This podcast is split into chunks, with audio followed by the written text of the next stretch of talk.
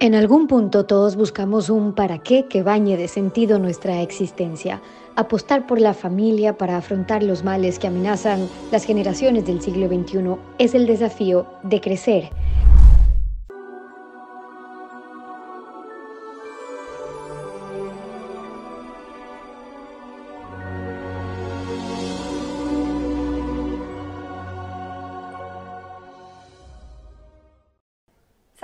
Y bienvenidos. Hoy tengo el gusto de conversar con Denise Stark. Ella ha servido como miembro del International OCD Obsessive Compulsive Disorder Foundation, que está muy vinculado a los temas obsesivos, compulsivos, de trastornos que se pueden tratar con problemas mentales, desórdenes, que vale la pena que los conozcamos para ir eh, de fondo a muchos problemas que pueden estar teniendo nuestros hijos, no solo en casa, sino sobre todo en la escuela, en los colegios. Hay un programa específico que desarrollaron para trabajar justamente con los temas de ansiedad, de obsesivos, compulsivos, niños que podían afrontar estos problemas en sus clases y cómo eso complica también su capacidad de formarse y de educarse. Denise fue parte del directorio por más de 10 años aquí, ha ayudado a, desarrollar, sacar, de hecho, el OCD Institute at McLean Hospital, que es que trabaja muy de cerca con la Escuela de Medicina de Harvard y hoy tenemos el gusto de poder contar su experiencia y sus recomendaciones con nosotros. Bienvenida, Denise. Gracias por compartir este tiempo con nosotros. El trastorno obsesivo compulsivo es muy común en niños. Puede realmente afectar su desarrollo, su rendimiento escolar y así como su funcionalidad social. Y para los padres no es muy fácil reconocerlo. ¿Qué recomendarías tú para los padres que saben que esto no es solamente un problema de comportamiento o de actitud, sino un problema de salud mental?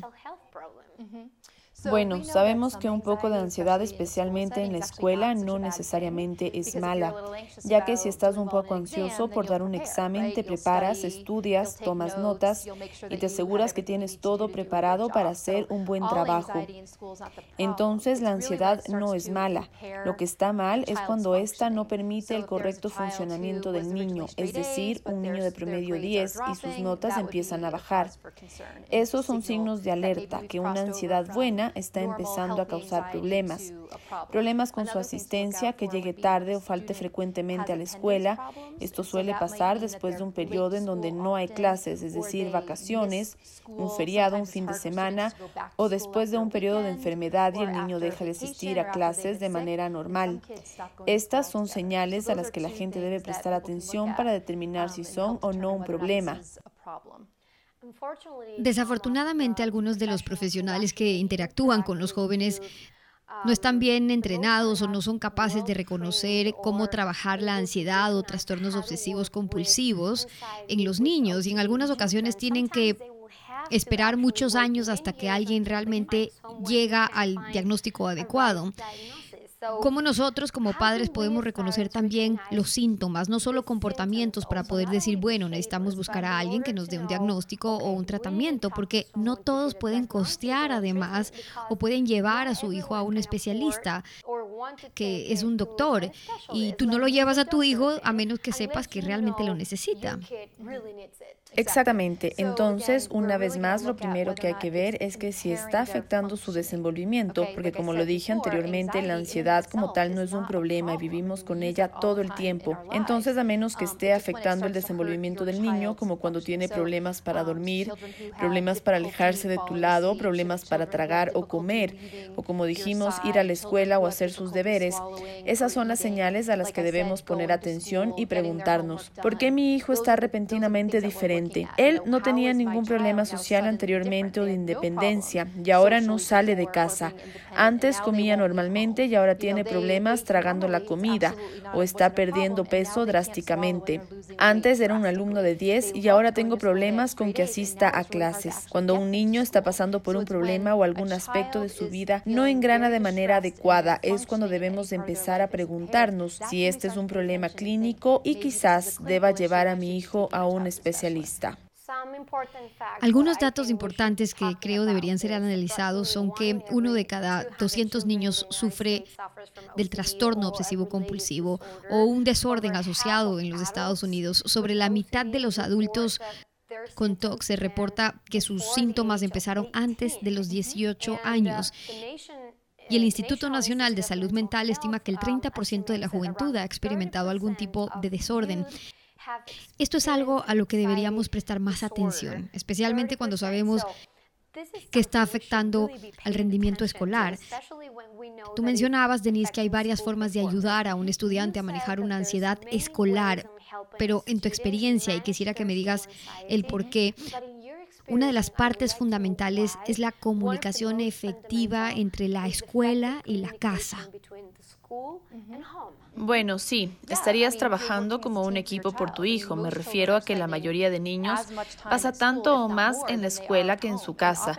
Y normalmente el personal escolar es el primero en notar que algo no está bien. Y por esto es muy importante que la escuela esté brindando constantemente información a casa y viceversa.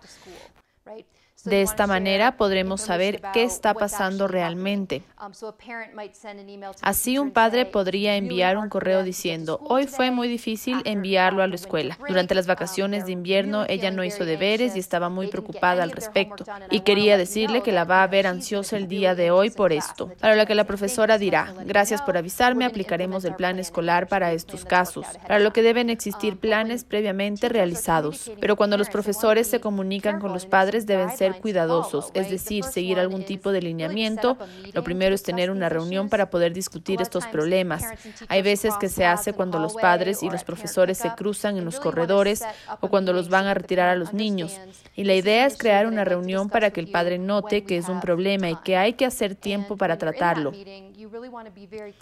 Cuando esté en la reunión hay que ser muy claro con lo que considera el problema, no solamente decir que su hijo está con un problema, sino su hijo no está entregando deberes y hay que ser muy específico. Ocho de los últimos diez deberes su hijo no los ha entregado.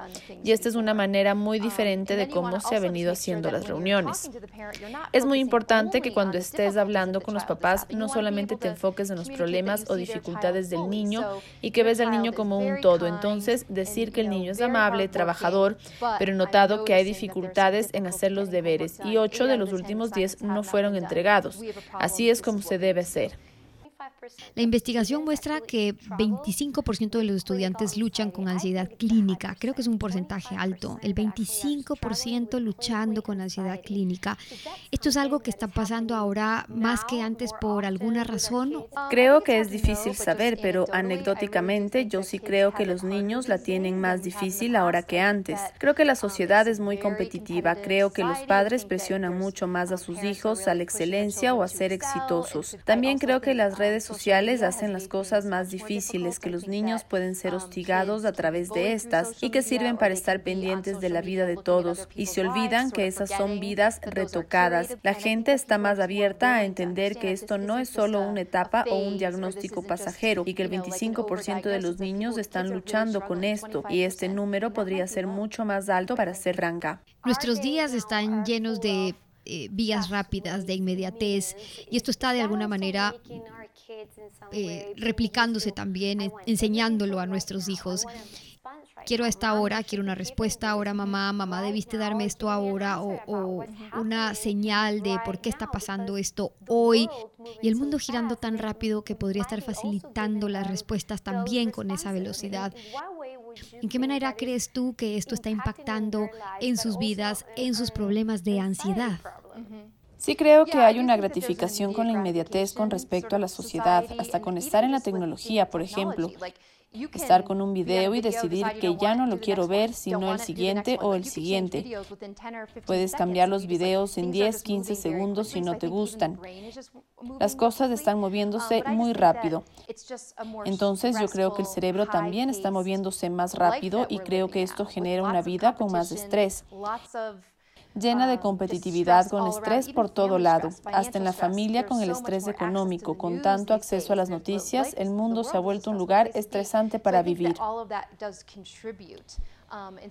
Creo que todo lo mencionado contribuye y hay que entrenar a las familias que en la casa debe haber tiempo de silencio, que no siempre debe estar la televisión, el radio prendidos o ladridos del perro, sino que hay tiempo de silencio, de relajación y que la familia trabaje en sus problemas de ansiedad para que también las emociones bajen y no estén arriba todo el tiempo de enseñar a los niños a ir despacio, que está bien estar aburrido, que no es necesario estar activo todo el tiempo.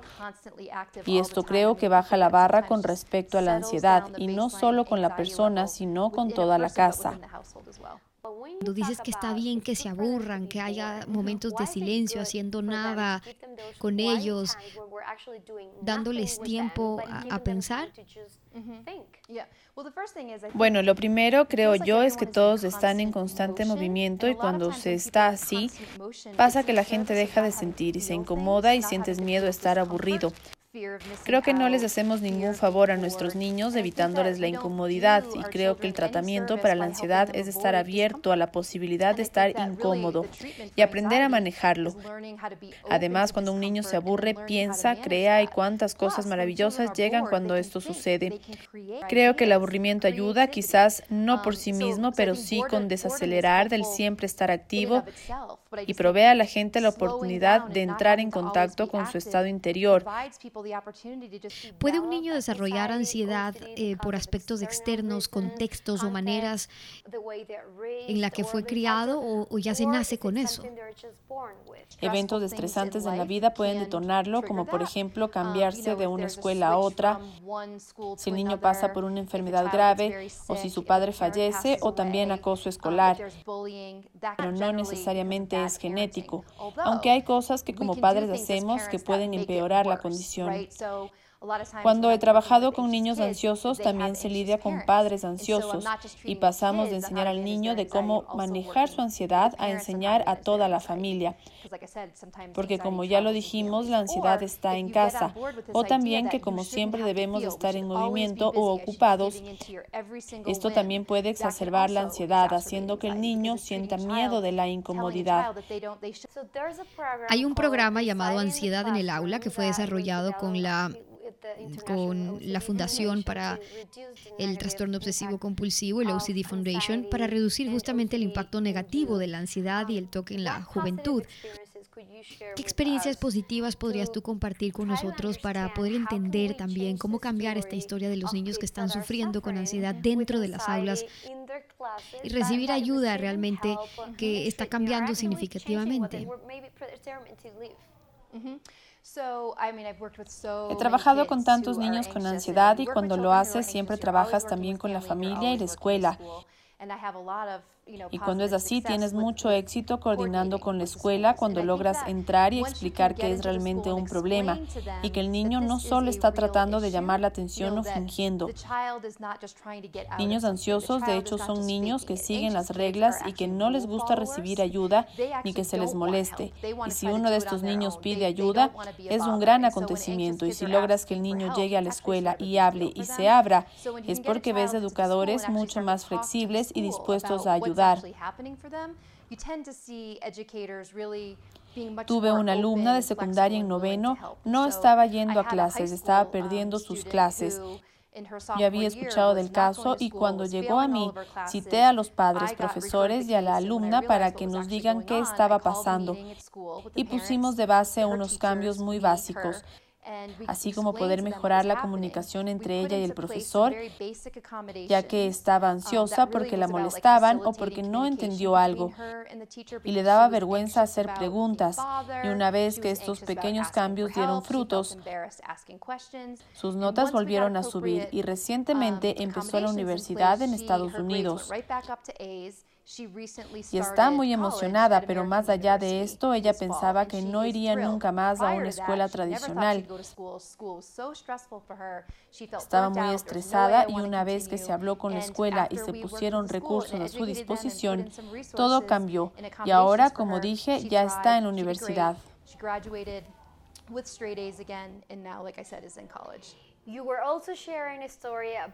También nos contabas de un caso de una chica de secundaria que trataste con ansiedad social, problemas con el perfeccionismo, que estaba muy abrumada con eh, las clases perdidas y empezó a dejar de ir a clases, que como sabemos es un síntoma de la ansiedad. Pero si hubiera estado en la escuela, no hubiera participado, los profesores hubieran notado que algo pasaba, pero no era un problema con su actitud, que como padre hubiera supuesto, sino era un problema mental. ¿Qué recomendarías tú en un caso así para cambiar esas historias? Para primero identificar que no es un problema de comportamiento que mi hijo tiene, sino que hay factores que nos dicen, aquí hay algo más. Lo que creo que pasa es que en los Estados Unidos, y estoy segura que pasa aquí también, los profesores tienen demasiado trabajo, no están bien remunerados y con muchísimo estrés. Ellos deben dar todo para todos. En los Estados Unidos, las clases pueden tener hasta 25 niños en una clase y esto los abruma. Si un alumno está con problemas y luce como un problema de conducta, muchas veces se asume que es eso y no se hace el trabajo de investigar qué es lo que realmente está sucediendo. Yo recomiendo a los profesores que se tomen el tiempo y conversen con los chicos de qué está pasando, ya que si es un problema de ansiedad, podemos tratarlo de una manera efectiva. Así no solo el alumno, pero el profesor también se beneficia porque lo involucra. Normalmente esos alumnos problema toman mucho más tiempo y energía del profesor para poder encaminarlo de nuevo, ya que no puede solo ignorar el problema de conducta a veces la ansiedad luce como un niño malo, o como hiperactividad o como desinterés. El primer paso debe ser que el profesor se siente con el alumno uno a uno y conversen sobre lo que está pasando. Déjame terminar con esto. Muchos niños con trastorno obsesivo compulsivo se sienten rechazados, se sienten avergonzados por su condición, porque tal vez ellos no entienden lo que les está pasando. ¿Qué recomiendas a los padres para que los niños también compartan su historia o sus sentimientos con ellos?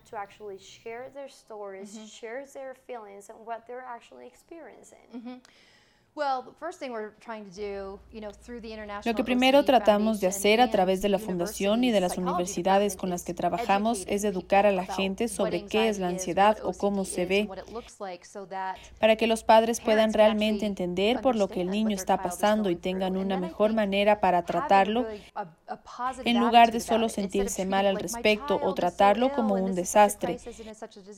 O digan que esto es lo que tenemos, pero tenemos un tratamiento efectivo, así que vamos a buscarlo. Los niños una vez que encuentran un terapeuta que realmente entiende, pueden abrirse y esto realmente funciona. Y muchos de ellos quieren encaminarse y contar su historia para que nadie deba pasar por eso. Pero creo que lo más importante es educar a la gente sobre lo que pasa y empezar desde ahí. Y eso es realmente útil. Gracias, Denise, por haber estado con nosotros. Gracias a ti. Y con ustedes. Hasta una próxima oportunidad.